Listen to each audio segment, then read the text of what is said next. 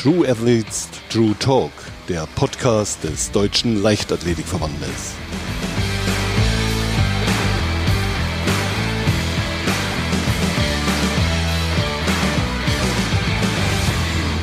Herzlich willkommen zu einer neuen Folge von True Athletes True Talk. Ja, mein heutiger Gast ist die wunderbare Pamela Dudkiewicz-Emmerich. Den Doppelnamen habe ich inzwischen schon drauf. Herzlich willkommen, liebe Pamela.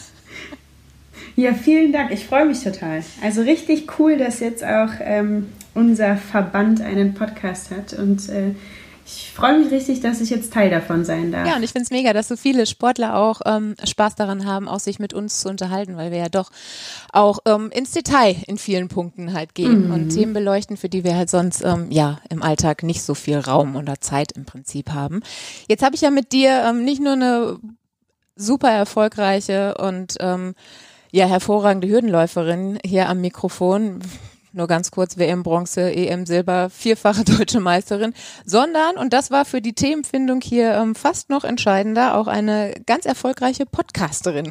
Ihr habt die Sprechstunde oh. an Cut, die du zusammen mit deinem Mann ähm, Mike seit, ja korrigier mich, seit drei, vier Monaten ungefähr am Start habt? Ja, so ziemlich, ja, so ziemlich genau mit der Zeit, als ähm, äh, der erste krasse Lockdown kam, ähm, so das ist sozusagen der Startpunkt unseres Podcasts gewesen, der ja gar nicht so angezielt wurde, aber dann eben so entstanden ist. Und wir sind ganz fleißig und ähm, haben jeden Donnerstag eine neue Folge zu einem ganz anderen Thema, alles was natürlich so äh, den Bereich Sport und Physiotherapie betrifft. Und wir haben wahnsinnig viel Spaß und wir freuen uns einfach ähm, ja, wenn da Austausch kommt und die Leute uns sagen, dass sie es cool finden ähm, und das eine oder andere mitnehmen können. Also wir haben einfach wahnsinnig viel Spaß dabei. Das merkt man auch. Also ich ähm, schalte auch immer wieder gerne ein, das weißt du ja auch. Und ähm, weil ihr halt eben auch so authentisch und so nah halt dabei seid. Aber ihr sprecht, wie du das gerade schon gesagt hast, jede Woche halt über ein anderes Thema. Und entsprechend habt ihr auch schon über ganz viele Themen gesprochen, die ich jetzt eigentlich alle gar nicht wiederholen möchte. Und deshalb haben wir uns im Vorgespräch ähm, dann gemeinsam darauf geeinigt, dass wir heute mal ja, wie kann man sagen, einen Schritt zurückgehen von dir als Person, um auf das Große und Ganze zu schauen. Aber ich glaube, dass wir trotz durch diesen Schritt zurück eigentlich ganz viel von dir persönlich ähm, erfahren können. Denn wir wollen heute über Charaktereigenschaften sprechen, die ein Leistungssportler im Allgemeinen vielleicht mitbringen muss als steile These, aber wo man sagen kann, die haben dir bei deinem Weg an die Spitze geholfen. Eigenschaften, die du mhm. vielleicht schon immer hattest oder die sich halt auch erst entwickeln mussten. Und daher mhm. würde ich, ähm, ja, habe ich mir zehn Thesen vorbereitet, beziehungsweise Eigenschaften rausgesucht, von denen ich glaube, dass sie wichtig sind in der Entwicklung eines Leistungssportlers. Mhm.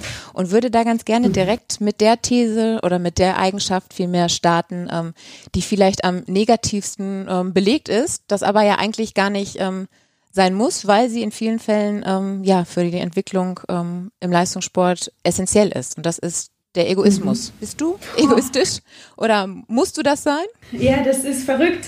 Schon in deiner Einleitung wusste ich, worauf du, äh, worauf du hinaus willst. Was man vielleicht vorwegschieben müsste, ähm, und das ist auch spannend. Ich glaube, wenn man jeden Sportler dazu befragen würde, würde wahrscheinlich jeder irgendwie noch andere Sachen sagen. Also es wird auf jeden Fall eine große Schnittmenge geben und ich glaube, dass der Egoismus da dazugehört. So ein gesunder, ähm, ja, vielleicht sagt man Sportler-Egoismus, den ich auch erst erlernen musste. Also ich würde das unterschreiben und ich muss sagen, dass auch ich äh, festgestellt habe, als ich so ein bisschen ja, meine Fühler eingefahren habe und mehr bei mir war, dass das ein Riesenschritt war in Richtung ähm, ja, Leistungsentwicklung weil ich so vom Kerne eher, also ich mag gerne Harmonie, ich mag gerne ein schönes Umfeld, äh, wo sich alle gern haben und fair zueinander sind und auch Dinge ausgesprochen und angesprochen werden.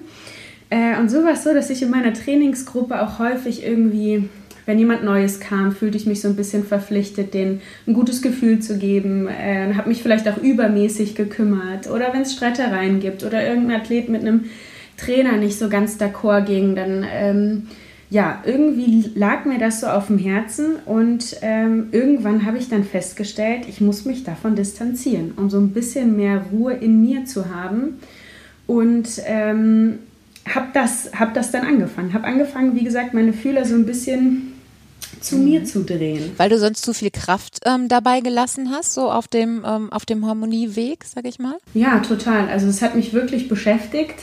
Äh, und ich glaube ja auch, und das war für mich auch nochmal ein wichtiger Hinweis, ich habe natürlich so meinen Kern, der mir total wichtig ist, mein kleines Team.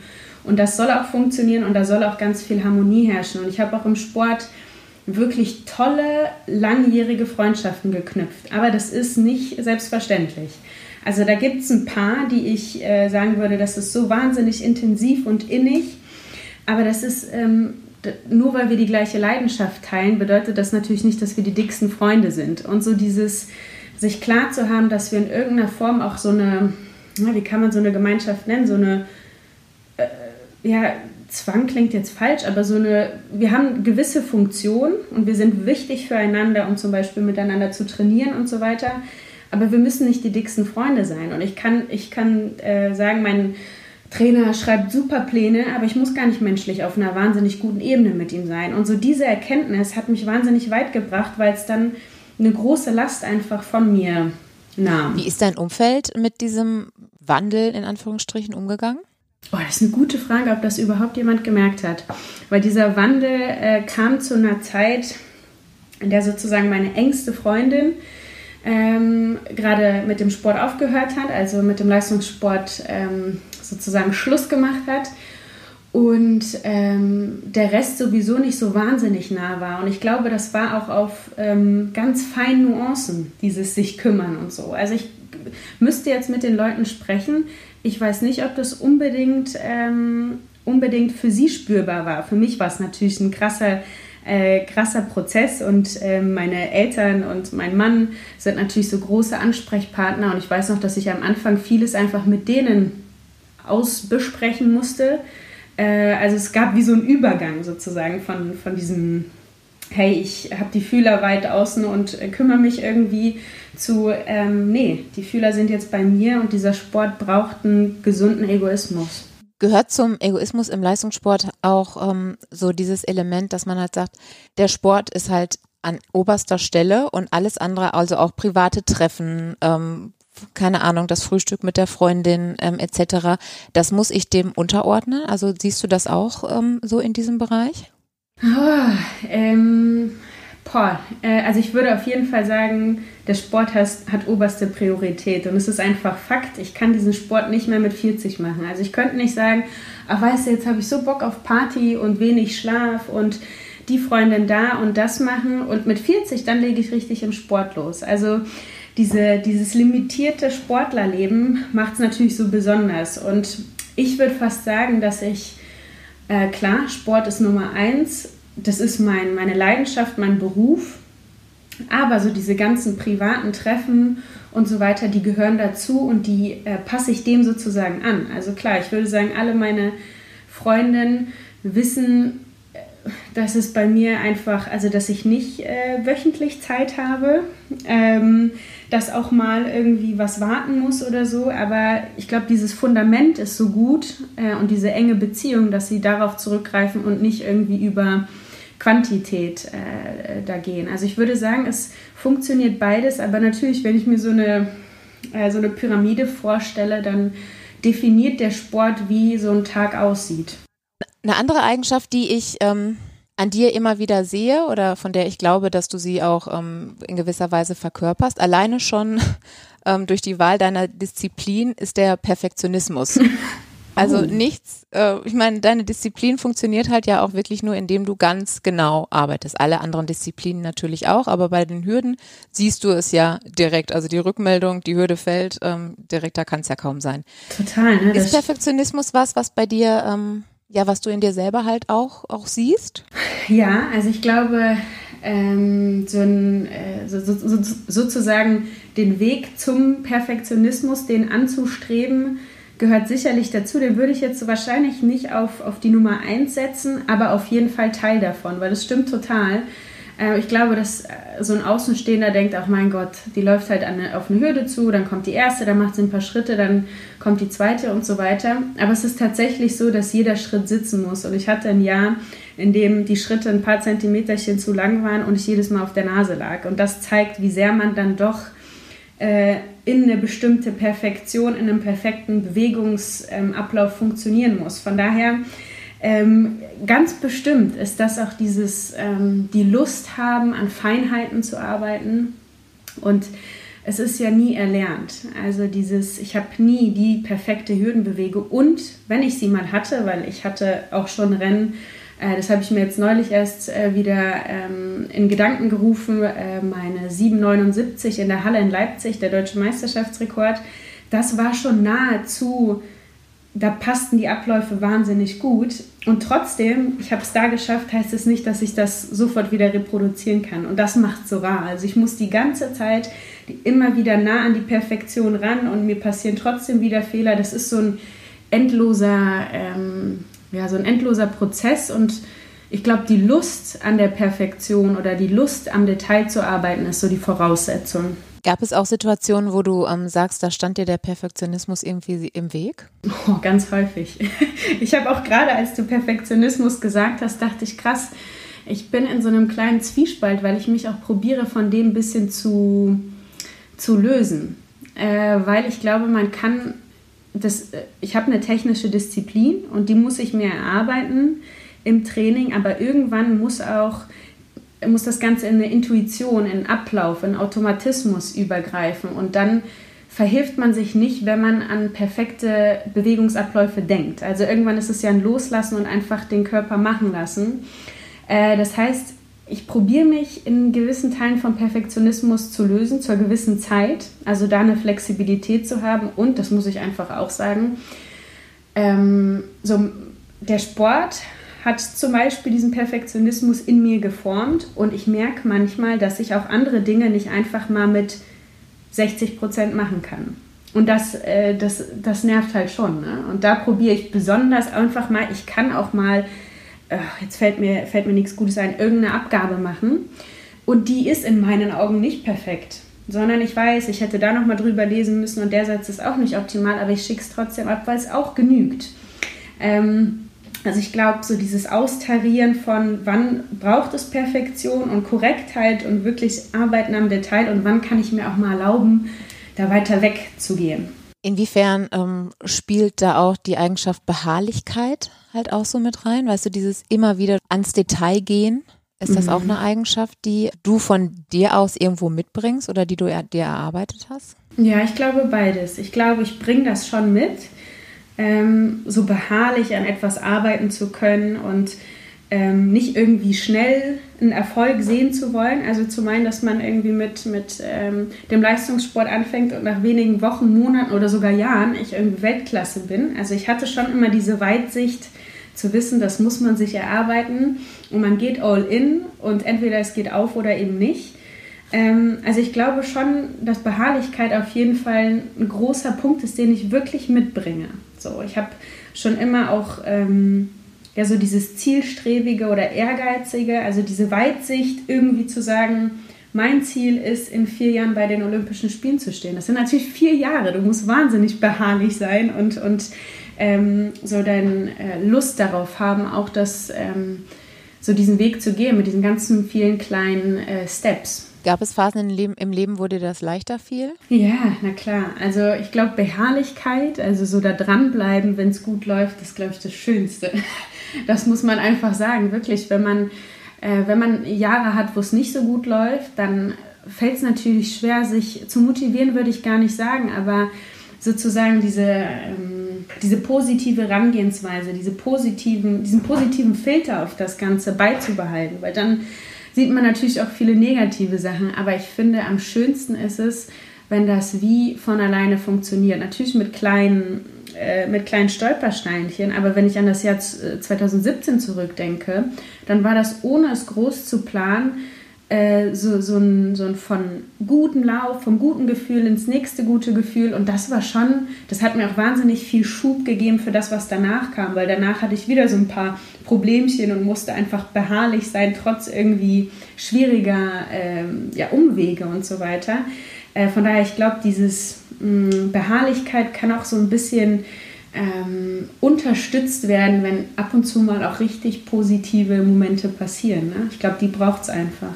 Du hast es gerade schon angesprochen, nämlich ähm, im Leistungssport gibt es ja eben halt nicht nur diese positiven Momente, sondern halt auch ähm, ganz viele Tiefpunkte, die halt irgendwie oder Täler, die durchschritten werden müssen. Und die Leidensfähigkeit, ähm, denke ich, ist auch eine Eigenschaft, die ähm, du vielleicht mitbringst, aber mit Sicherheit ähm, gelernt hast. Also ich denke da an Verletzungsmomente, zum Beispiel die Hallen-EM 2019, wo du als mhm. Favoritin eigentlich ähm, an den Start gegangen wärst und dann, ich glaube, auf dem letzten Drücker noch absagen musstest wegen einer Muskelverletzung.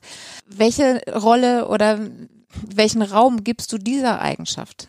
Boah, das stimmt. Einen ganz großen. Also die würde ich weit oben, äh, weit oben anführen, weil ich glaube, wenn man natürlich, wenn man schönen Momenten oder erfolgreichen Momenten und weniger erfolgreichen Momenten im Sport eine Gewichtung geben würde, klar, dann äh, sind die schönen Momente, haben riesen Gewichtung und was ich auch gerade angesprochen habe, dass die einfach wahnsinnig viel Energie liefern. Mhm. Aber was, wenn man so die, sich die Häufigkeit anguckt, dann sind natürlich so erfolgreiche Momente in Summe, wenn man sich so eine ganze Karriere anschaut, weniger häufig als einfach irgendwie, wenn was nicht geklappt hat, wenn man da irgendwie eine Verletzung oder sowas, das kommt einfach dazu. Äh, das gehört einfach dazu. Deswegen glaube ich, ähm, ist die Leidensfähigkeit, also braucht man total auch einfach das auszuhalten. Ne? Also auszuhalten und trotz auch, äh, trotzdem darin sich nicht irgendwie gelähmt zu fühlen, sondern zu sagen, okay, äh, ich kann da irgendwie weitergehen. Ne? Also ich habe das immer irgendwie als Frustrationstoleranz beschrieben, dass man, ich kann, ich kann damit umgehen, dass ich jetzt gerade einen Misserfolg habe. Ich kann gerade umgehen damit, das ist richtig scheiße, dass ich mich als Favoritin verletzt habe und nicht mitfahren kann und ich jetzt irgendwo in einem Hotel sitze und ähm, lustigerweise zu der Zeit auch noch Eurosport lief in dem Restaurant, in dem ich war. Ähm, also es ist das, muss man, das muss man irgendwie abkönnen und man muss auch verstehen. Ich glaube, das ist auch so das Zentrale, das, das musste ich auch lernen, aber ich glaube, ich habe auch ganz viel von meinen Eltern mitbekommen, dass ähm, so dieser Weg zum Erfolg, du musst halt Umwege gehen, da steht auch mal irgendwie ein Stein oder eine Hürde, die du überlaufen musst, vielleicht nicht schaffst zu überlaufen und nochmal Anlauf nehmen musst, aber dass sich aus so einer Zeit auch wahnsinnig viele neue Ideen entwickeln, neue Perspektiven, neue Pläne. Ähm, also dass es immer eine gewisse Flexibilität fordert. Hast du da so über die Jahre dir ähm, eine Strategie zurechtlegen können oder kannst sagen, was dir da in solchen Situationen einfach hilft, um da halt eben nicht den Kopf zu verlieren? Ja, doch, ich habe da schon eine Strategie. Also ich erlaube mir die Emotion. Ob das Wut ist, ob das Trauer ist. Ich würde sagen, bei mir ist es echt eher so eine Traurigkeit, dass ich denke, oh Mann, ey, weil es ist natürlich, man äh, investiert so wahnsinnig viel Zeit und Energie und Trainingseinheiten. Und dann kommt eine Verletzung. Also das zeigt wieder, wie was für ein Drahtseilakt das Ganze ist. Eine Verletzung und die reißt dich da raus. Und, und das ist natürlich wahnsinnig schmerzhaft. Das heißt, ich erlaube mir diese Emotion, aber wirklich nur drei Tage. weil ich irgendwann festgestellt habe, das kippt. Und wenn ich das nicht loslasse und dadurch, dass ich sowieso so ein Planungsmensch bin, wahrscheinlich auch durch den Sport geworden, zumindest sage ich das immer, hilft es mir zu sagen, wirklich an Tag 3 ist jetzt einfach mal vorbei. Von mir aus schreibe ich mir dann noch auf, was mich da irgendwie beschäftigt oder ärgert oder so. Und in dem Moment ist es dann auch abgelegt. Und dann kommt eigentlich schon die Phase der Lösungssuche, weil meistens muss, müssen auch die Emotionen ein bisschen abflachen, damit man überhaupt klar denken kann. Ich glaube, das kennen wir alle. Wenn wir wütend sind oder so, dann ist irgendwie nur Alarmstufe rot im Kopf und dann kommt ein Plan und das ist auch immer mein Anker, dass ich mich nicht irgendwie ohnmächtig fühle und denke, ich kann jetzt nichts machen und muss abwarten, sondern wenn jetzt in dem Fall zum Beispiel mit der Verletzung, dann war mein Plan so, ich erhole mich jetzt eine Woche und gönne mir eine Woche was Gutes, weil ich glaube, das ist auch was, was wir Sportler bei all der Disziplin manchmal vergessen, unseren Körper auch zu bedanken oder die Seele auch mal zu bedanken, was Gutes zu tun. Und dann in dem Fall habe ich mir dann einfach mal eine Woche Urlaub gegönnt. Und dann gab es einen ganz klaren Plan, wie ich meinen Körper wieder gesund kriege. Äh, dann wurde natürlich so das ganze Team mit eingebunden. Und dann fiel es mir leicht, weil ich natürlich immer einen Anker hatte und mich gelöst habe von dem, was sch schlecht lief und wieder den Fokus äh, in das, was als nächstes kommt, äh, hatte. Ich glaube, das nennt man intrinsische Motivation als Eigenschaft. Ne? Mhm. Ne? So dieser innere Anreiz, den du dir dann mhm. wieder halt vor Augen führst. Das spielt so in gewisser Weise auch in diese Situation halt ja wieder mit rein, diese Eigenschaft. Ne? Total. Mein, mein größter Motivator in mir ist wahrscheinlich diese Motivation, die intrinsische Motivation, die ich gar nicht richtig benennen könnte, die sich irgendwie aus mehreren Sachen definiert, aber besonders viel ist da natürlich Leidenschaft. Ne? Und ich glaube, dass das wahrscheinlich so der Kern ist, dass man da mit diesem ganzen Auf und Ab überhaupt umgehen kann. Also, und dann natürlich dieses Bewusstsein, dass man, und ich glaube, das ist auch nicht selbstverständlich, dass man seine Leidenschaft leben darf. Also mein, mein Tag, mein Leben ist danach ausgerichtet. Und das, äh, ich fühle mich da wahnsinnig privilegiert. Ne? Und deswegen wenn ich mir das manchmal bewusst mache, äh, dann helfe ich mir auch aus dieser schlechten Laune raus, weil ich mir denke, du ärgerst dich jetzt darüber, dass du irgendwie äh, zwei, drei Tage pausieren musst. Komm. Also, ne, also ich probiere das manchmal in Relation zu sehen.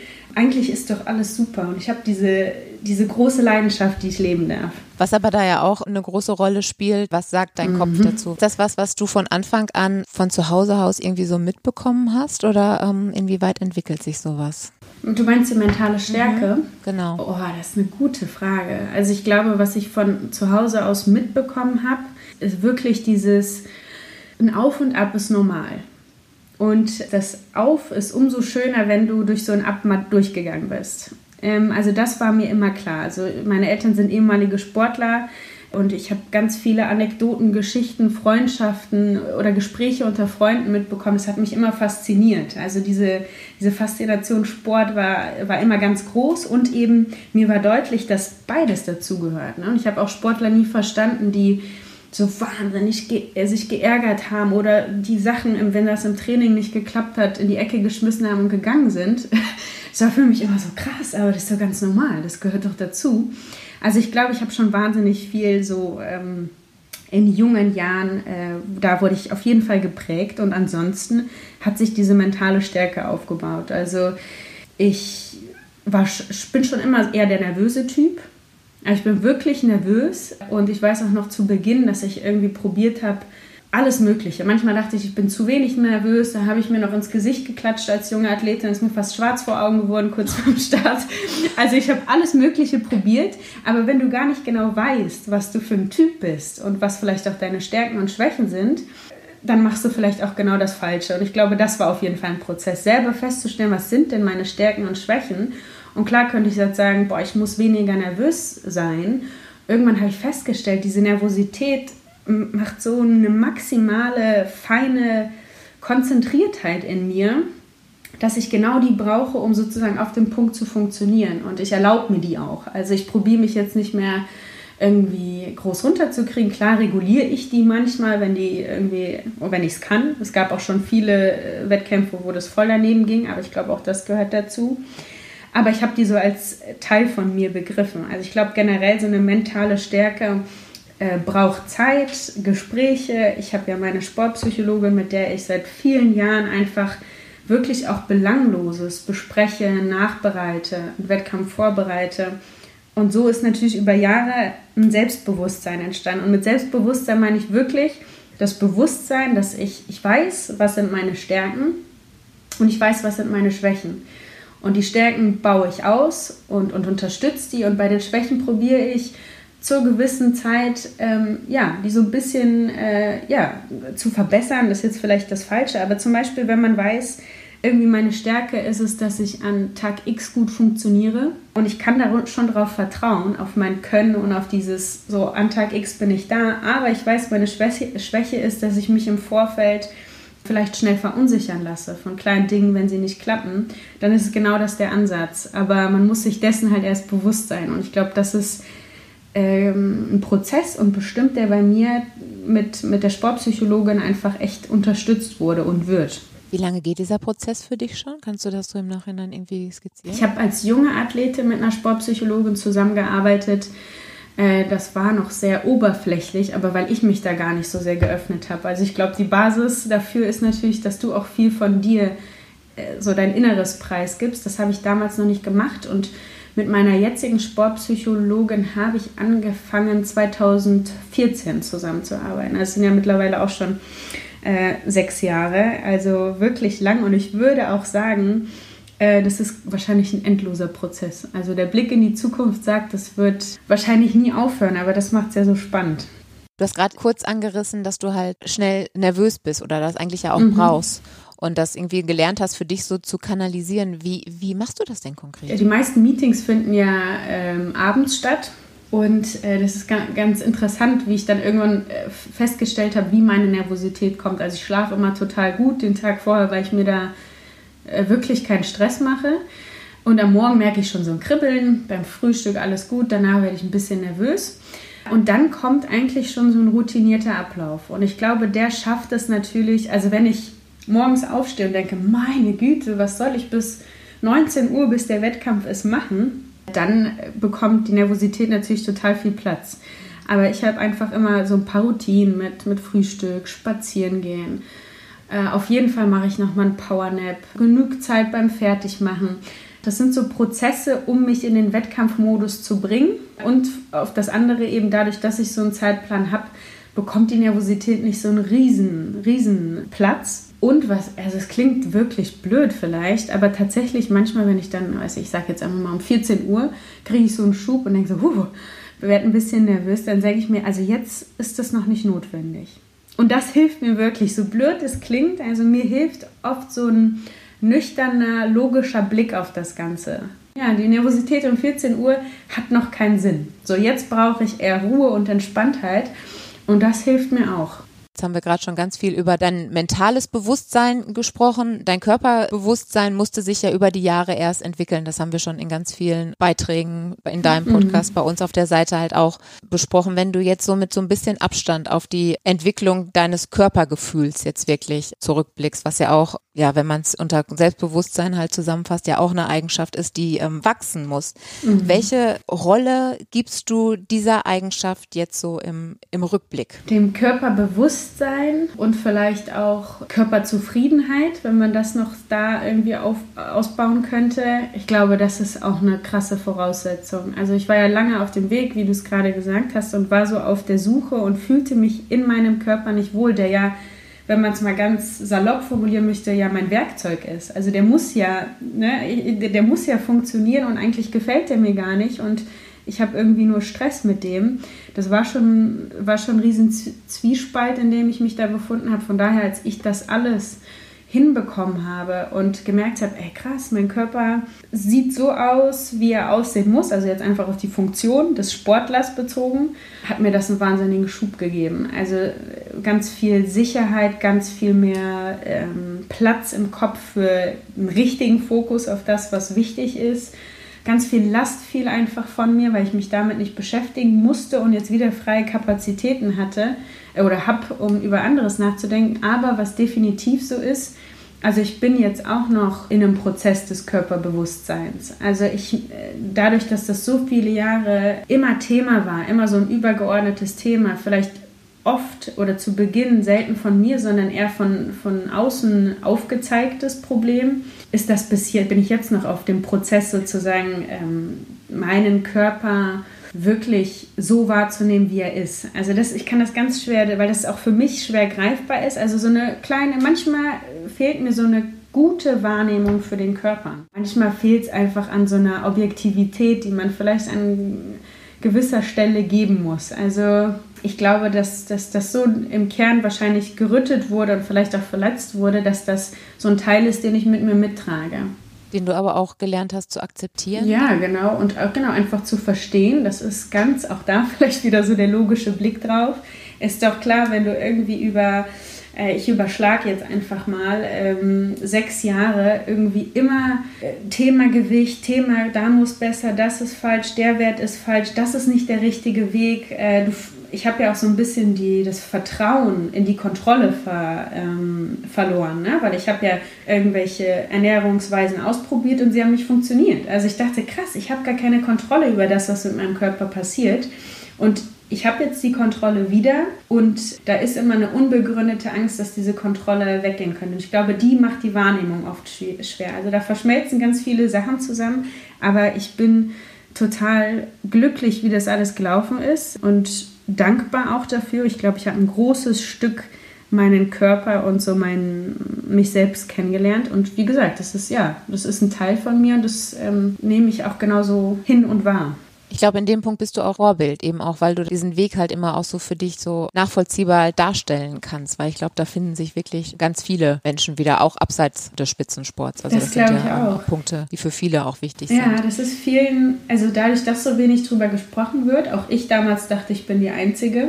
Aber wenn man sich der Sache öffnet und auch die einfach offen kommuniziert, das konnte ich natürlich erst, als ich es geschafft habe, in Anführungszeichen, das ist ja klar, aus der Perspektive redet sich leichter darüber ähm, ist mir erstmal bewusst geworden, was das, genau wie du sagst, auch ähm, außerhalb des Sports, was das für ein Riesenthema ist.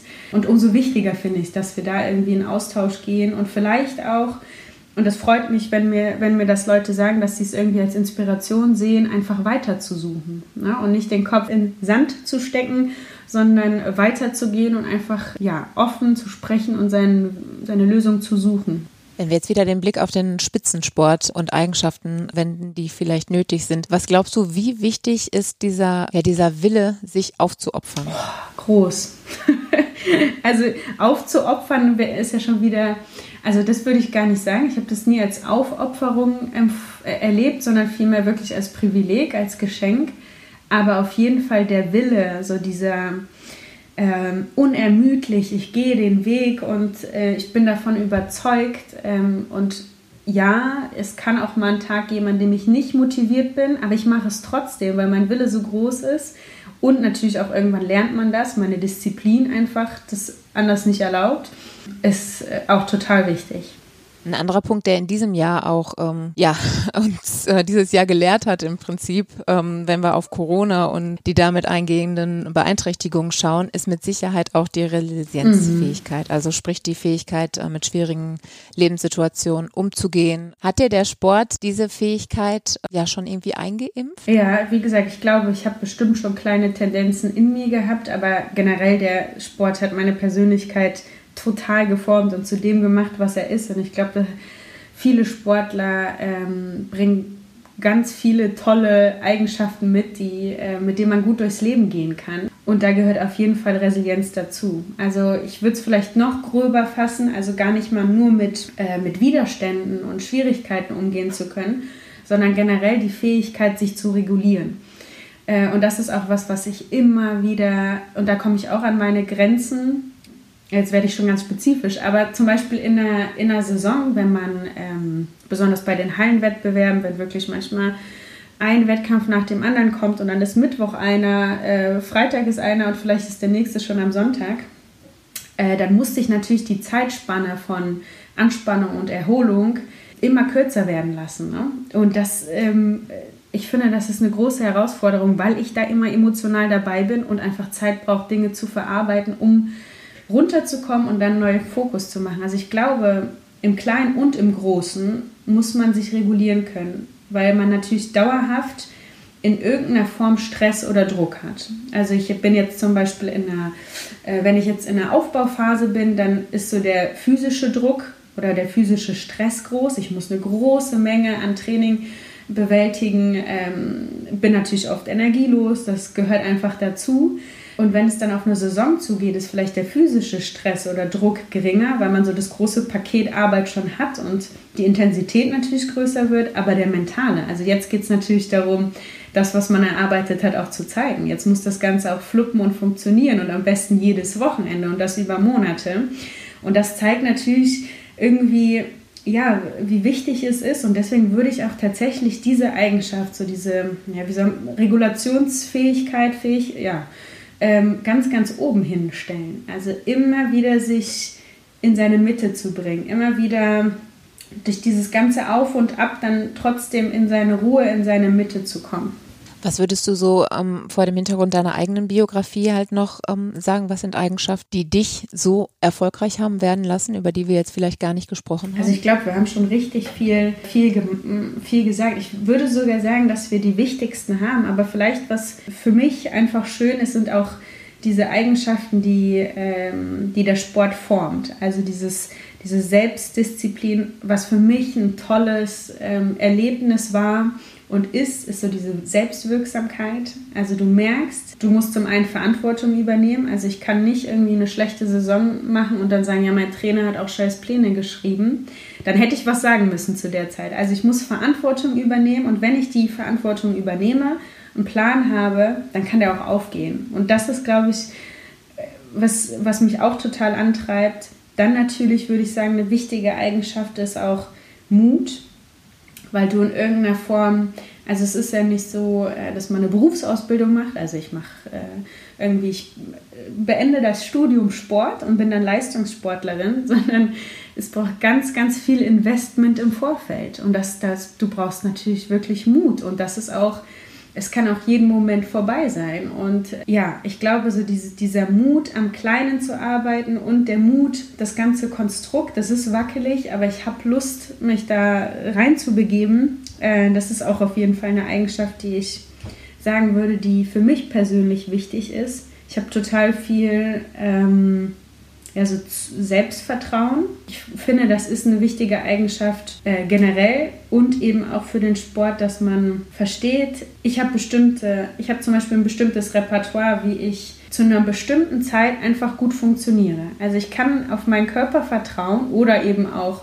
wenn es um irgendeinen Vortrag geht. Also ich habe oft in der Uni erlebt, dass Leute wahnsinnig nervös waren und dann im Vorfeld so viel drauf hatten und dann an, in dem Moment irgendwie alles zusammenbrach. Und ich glaube, dass ich mir durch den Sport einfach so, ein, so eine bestimmte Routine erarbeitet habe, dass ich mit einer hohen Wahrscheinlichkeit zu dem bestimmten Zeitpunkt performen kann. Also ich habe dann natürlich auch ein gewisses Selbstvertrauen und ähm, also ich glaube, ich könnte da ewig weitermachen. Ich finde, der Sport ist wirklich, also ist so äh, wahnsinnig prägend, baut so viel aus ähm, und ähm, aber fordert eben auch viel. Also man muss sicherlich, wie gesagt, ich würde sagen, die Regulationsfähigkeit, ähm, Disziplin und Weitsicht und vielleicht auch ja, eine Form von Egoismus sind bestimmt so zentrale Eigenschaften.